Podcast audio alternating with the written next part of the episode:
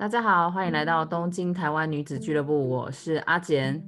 今天有朋友来俱乐部做客，是我大学时代的好朋友，让我们欢迎他，静怡。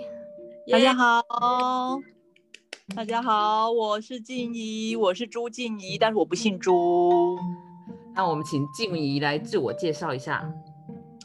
呃，我是两个孩子的妈妈，那是土生土长的台湾人。我平常的兴趣就是在研究怎么样大吃大喝却不会胖，还有研究怎么样吼骂孩子让邻居不会听见。嗯，这是我，这就是我，这是我本人的兴趣，这样子真的很好。还有啊，还有啊，还有吗？还有什么哦？还有就是研究怎么样。地上不会有头发，家里的地上不会有头发，如何保持家里干净哦？而而且要一一定要不能有一根头发这样子。没错，然后因为静怡啊跟我都是相同的那种辛苦的地方妈妈，所以常常我们都会一起那个聊有关非常辛苦的那种育儿鸟事啊。所以我们今天邀请静怡来谈谈有关类单亲这个部分，然后。因为类单亲是最近常听到的名词，那静，你觉得类单亲的定义，或是说什么是类单亲呢？你可以跟我们讲讲吗？呃，像对我自己来说，我觉得类单亲就是可能你的另一半长期不在身边，那就变成说你自己要独立的去照顾你的家庭、你的小孩，在平常的时间。呃，这个就很呃，但是其实其实你是有另一半的伴侣的，只是说他可能因为工作的关系，那没有办法就是时时刻刻在你的身边，就会变成你可能要母兼父职或者是父兼母职去照顾整个家庭，还有去照顾你的小孩，这是我认为类单亲的一个一个定义。嗯，类单亲是，然后因为像日本的话，也有类似像类单亲的名词，叫做 one ope ikuji。然后这个不，我觉得在日本这种情况很常发生，而且日本的妈妈比较少会请，就是她即使伴侣不在身边，也很难去找，比如说婆婆跟他们比较习惯一个人带小孩。哦，对，所以可能。那个状况会又比台湾更累一点点，可能比累一点，可能台湾也有那种完全没有后援的人啦。对，呃，对，就是其实我我们的身边就有这样的同学啦，嘿，就是变成说都真的就是夫妻两个人自己独立的照顾小孩，可能就只有平常就只有爸爸或只有妈妈这样子，嘿。是，其实我觉得全世界的父母父母都还蛮辛苦的。那我们来谈谈有关那个类单亲妈妈会遇到的状况。你可以跟我们举个例子吗？诶，例如像呃，因为像我本身从事类单亲妈妈这个工作已经超过十年了，哇，前辈，大前辈，是叫声学姐吧？学姐。那像呃，因为我有我自己有两个小孩嘛，那呃，等于说我两个小孩子产检这样子加起来超过二十次，嗯，可是因为。我先生工作的关系，他不在我身边，所以会变成这超过二十次的产检都是我自己去的，所以他完全对他完完全没有参与到，还完全没有参与到那个什么什么超音波啊，或是做羊穿什么的，他都没有参与到。嗯，我觉得做羊穿真的很需要老公在身边呢。哎，不过因为哎，就是因为工作的关系，那我。哎，第一胎的第一胎的时候，第一胎的时候其实有，但是第二胎的时候，我真的就是自己去，因为就想说，嗯，杨川真的很需要很大勇气，但是第二胎就那个啦，熟能生巧啦，就觉得还好啦。医生熟能生巧还是你的肚皮熟能生巧？当然是当然是我的肚皮呀，我就跟医生说，来直接插没有关系，这样子，不用管小孩，就插他吧，是这样子。对。来，尽量尽量摸我肚皮这样子，什么好笑。对啊，我觉得产检的时候，啊，但是我觉得这个部分我老公啦，可是我不代表所有日本的男生。像我老公的话，他就是比如说他比较重要的，所以可能比较精密的检测的时候，也有可能是因为我的我担心我日文听不太懂，想要问医生一些问题的话，所以我老公大概那个时候会请假。他当然不是每次产检都会请假，但嗯嗯，重大的那种检查的时候，他就会帮忙请假。这个部分是我老公还做的蛮好的部分。哦，真的就是其实。女女人在怀孕的时候，其实都是比较焦虑、比较紧张的。那如果另一半可以适时的在身边的话，其实真的是一个很大很大的一个心心理的安慰啦。这倒是真的，嗯，都是真的真的。不过像坐月坐月子的时候，你老公也在身边吗？哦，坐月子的时候也刚好就，诶，因为我是在家里坐月子的，那可能我先生一一方面也也蛮放心的，因为我毕竟是在自己娘家，就是最熟悉的环境。那二来是因为他工作的关系。所以就会变成，呃，我两次坐月子，我先生也都几乎不在家，嗯，所以你就变成自己独立的，嘿，独立的，呃，第一胎是一打一嘛，那第二胎就一打二这样子。所以你老公到底知不知道你孩子长怎样？哎，还还还可以，还可以，长得还有点像，幸好长得还跟他有点像，真的，因为这样听听之后就觉得，哎，你老公好像一直都不在家啊，对对。到现在你都不在家吧？哎，对，到呃，就此时此刻都不在家，没有错。对，那像我的坐月子的时候，我是在台湾坐月子，所以我老公有飞来一个礼拜。可是我我是在月子中心啦，所以我可能我觉得你的状况跟我状况又不太一样，因为我就是在孩子不用我自己照顾，但是我必须说我那时候的荷尔蒙大乱，所以所以哼，我就一直不停的哭。你应该有吧？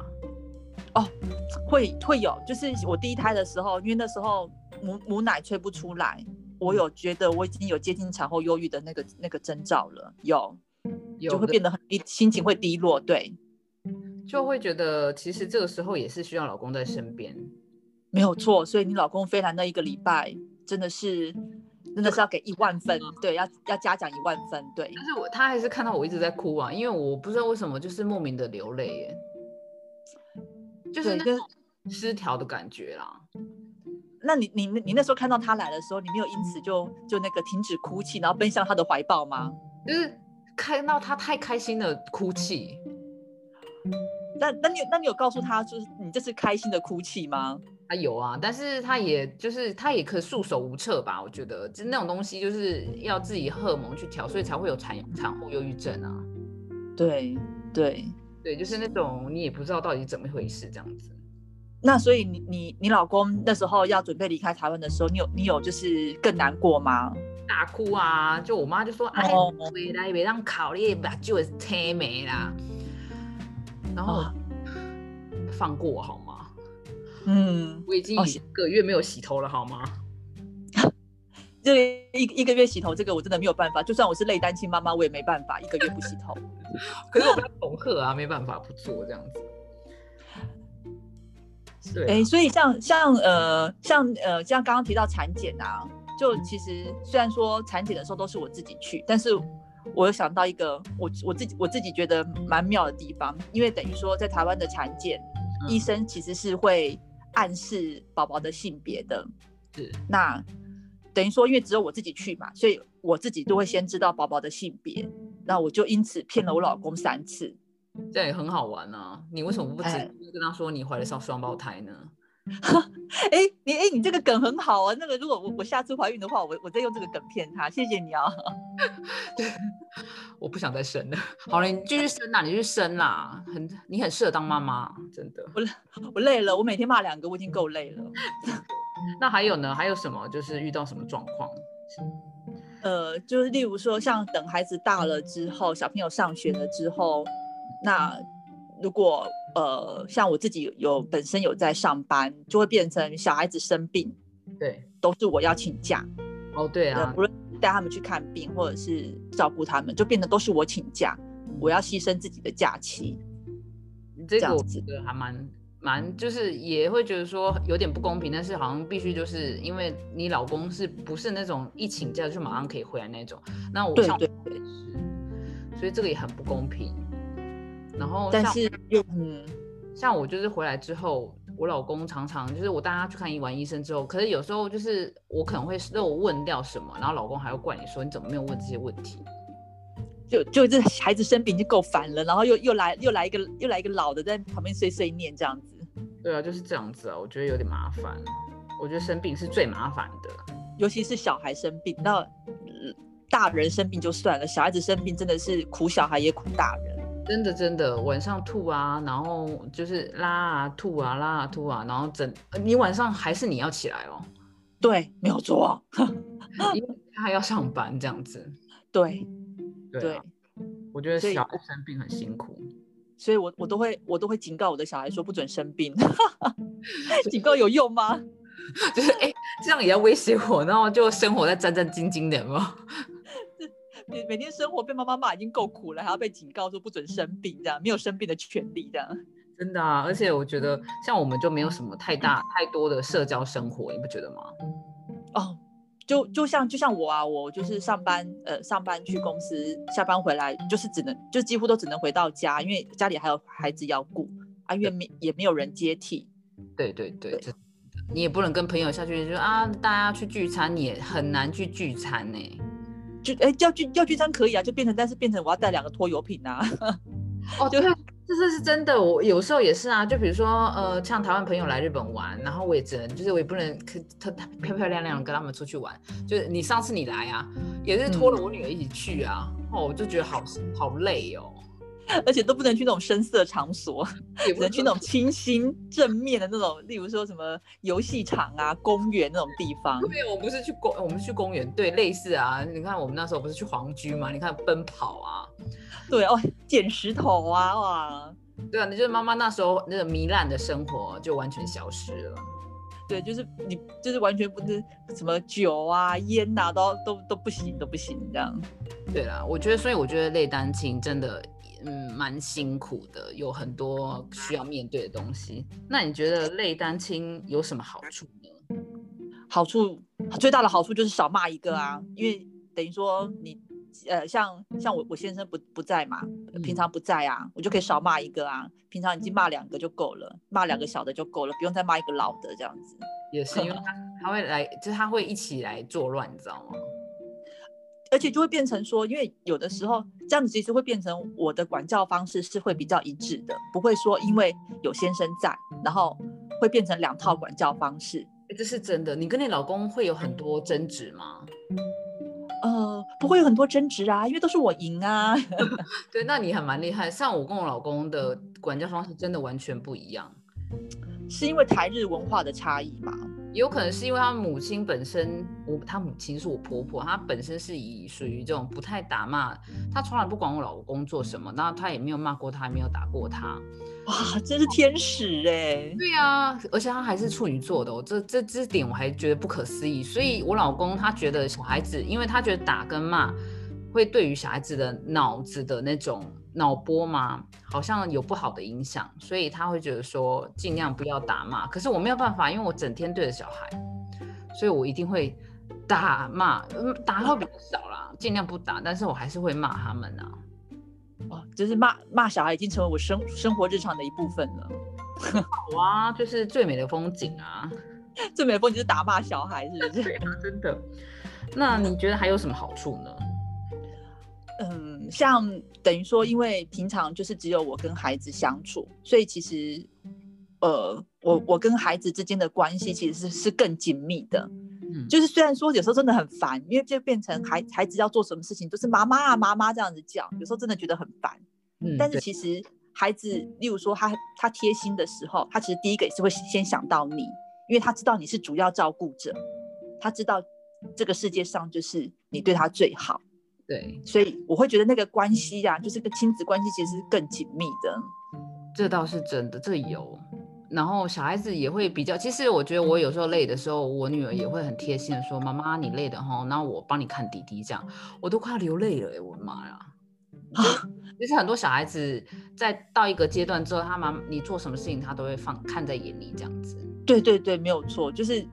虽然说他们小归小，但其其实就是大人做什么，你对他做了什么，他们真的都放在心里。对，就他还像我可爱的媳妇儿一样啊！你看人家多贴心、多乖巧、多懂事。媳妇儿，他呃，媳妇儿就是我女儿，就是他儿子的那个老婆的意思。我们是那个指腹为婚，就就完全不顾小孩的感受，直接指腹为婚这样子。对，我觉得你媳妇这一边这一点做的真的还蛮好的。有时候我他现在都会帮弟弟刷牙啊什么，其实我现在都麻烦他这样子。啊，这个这个就是要真的要颁发奖额给他了，真的。就是请你你们以后好好照顾我女儿，好，把她捧在手心啊，给你家。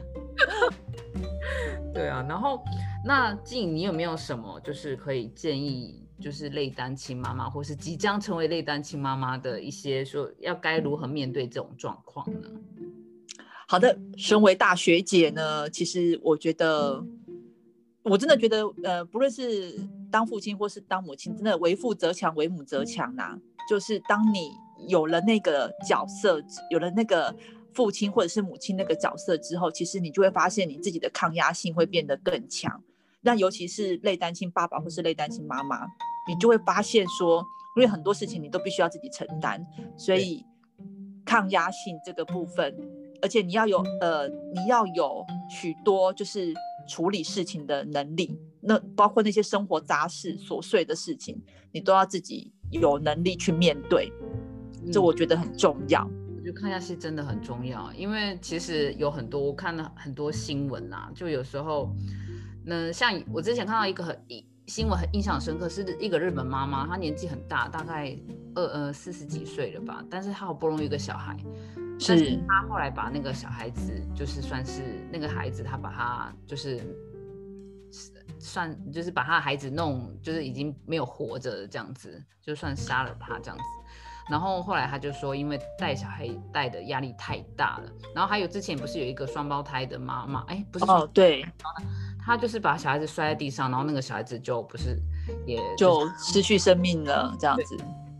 所以我觉得，如果说真的是，当然，我觉得那个又是有比较特别，因为四胞胎真的不是所有人可以承受。但是有时候就是一个，就是真的抗压性，真的要自己要去慢慢培养。哎，就是从你从你产后，嗯，就像妈妈妈妈都会，呃，就有的妈妈会有所谓的产后忧郁的那个倾向嘛。那到了，其实到了孩子大了之后，其实也会有生教养的教养忧郁这这块的问题。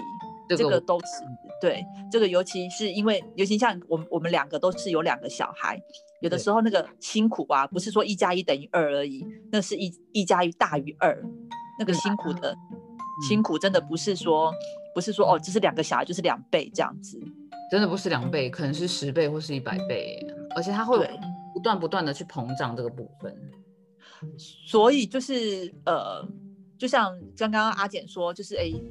类单亲，你身为一个类单亲爸爸或是类类单亲妈妈，你要如何面对？那我就会觉得说，你除了抗压性、抗压性，你自己真的要去调试以外，还有一个就是，就像刚刚阿简讲的，因为心情会常常很忧郁、很低落，所以你一定要适时的放松自己。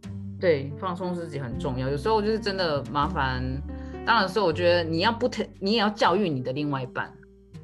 哦，没有错，该用的、该利用的时候就要利用。对，像像像静颖的话，可能还有娘家妈妈，有时候像有娘家妈妈，你也要利用娘家妈妈或是婆婆。当然有时候我觉得有人不想要，就是麻烦婆婆，那也没关系。如果妈妈可以麻烦，就麻烦妈妈，因为婆婆有时候不是那么好沟通啊。像我婆婆的话，是因为她年纪比较大，所以我觉得她也是人很好，她偶尔都会来帮我，我觉得这点很好。但是另外一半才是最重要的。对，因为。等于说，因为嗯，这个其实又会牵涉到另外一个议题啦，就是真的那个家庭是夫妻双方去共同维持的，而不是说，而不是说先生说，哎，我来帮太太做什么事情，我来帮太太带孩子，那个帮字都是不对的。对啊，帮不是帮啊，那我帮你生小孩嘛。那你要给我多少钱吗？这我觉得跟帮不帮没有关系。当然是我觉得他赚钱很辛苦，没有错。但是，嗯，就是今天各有各各各做各的事情。但是我觉得育儿这件事情，因为是大家想要有维持一个家庭，所以是一起去维持这个家庭。对，所以就就是你平常可能平常你可能是累单亲，但是当你的另一半回到你身边，回到家庭的时候，真的不要忘记。好好的利用他，然后教育他、训练他，让他也让他就是能也能够适时的融入融入家庭、融入孩子的教养中，这是很重要的。真的。然后还有最后，我觉得有一招很好，就是我们刚刚有讨论到，就是训练孩子自己独立。呃，对，就是除了你要训练老的独立以外，小的你也要及早的训练他独立，就是同时也是要告诉孩子说，妈妈妈妈这个时候只有一个人，所以你一定要你一定要比平嗯、应该是说你一定要比别人再多懂事一些，对，多多很独立一些。对孩子其实都很容易，就是知道你在说什么，越大越容易懂嘛。对，然后你做什么，他其实都会看在眼里。然后像我之前就会训练我老老大的时候，那时候大概两岁的时候，我就开始训练穿衣服啊，什么刷牙什么的。然后训练之后，大概三四岁，诶，三四岁我就让他自己训练自己洗的。我先帮他，我在旁边看他洗澡，然后之后就慢慢让他自己去洗澡，这样子。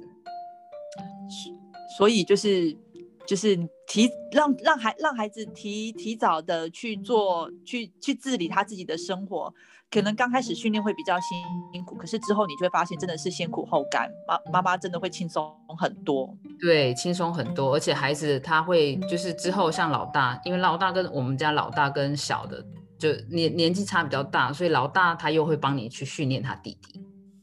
哇，我媳妇儿真的是真的是太乖巧了，不会啊，我给他拍。我女婿也是很乖巧啊。你女婿就就别说了吧。可是我觉得大大家就是适时的去让自己有一个后援啊，然后训练孩子啊，然后麻烦老公啊，这这些事情都非常重要了。